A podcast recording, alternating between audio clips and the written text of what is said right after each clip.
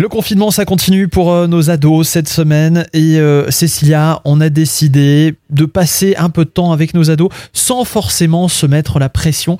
Et au contraire, en profitant de ce moment un peu particulier et un peu hors du temps, faut le dire. C'est ça, alors on va profiter que les plus petits soient finalement euh, à l'école pour passer un petit peu de temps aussi avec nos ados qui du coup euh, dépérissent un petit peu, hein, il faut le dire, en étant à la maison. hein. Bah, moi j'ai une grande fille qui est au collège et bah, du coup qui s'intéresse de plus en plus à l'esthétique, au maquillage, aux soins du corps, aux soins du visage. On a déjà programmé un jour ensemble où du coup on va faire comme à l'Institut de beauté. Ou alors, avec les garçons, ça va être le moment de partager bah, d'autres moments autour de la mécanique, autour de plein de choses, leurs passions, leurs envies.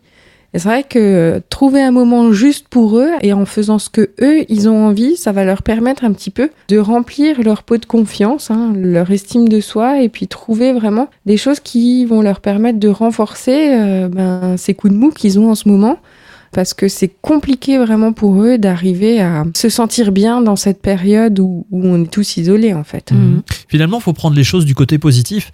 C'est un temps qu'on peut mettre à profit et qu'on n'aurait sans doute pas eu en temps normal.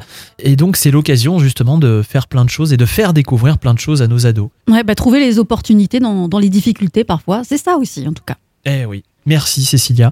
Est-ce qu'on se donnerait pas rendez-vous demain pour parler de thérapie? Qui peuvent aider nos ados ça, ça serait une bonne idée, je pense. Ah oui, il y a plein de thérapies possibles, mais on verra ça demain, Michael. À demain.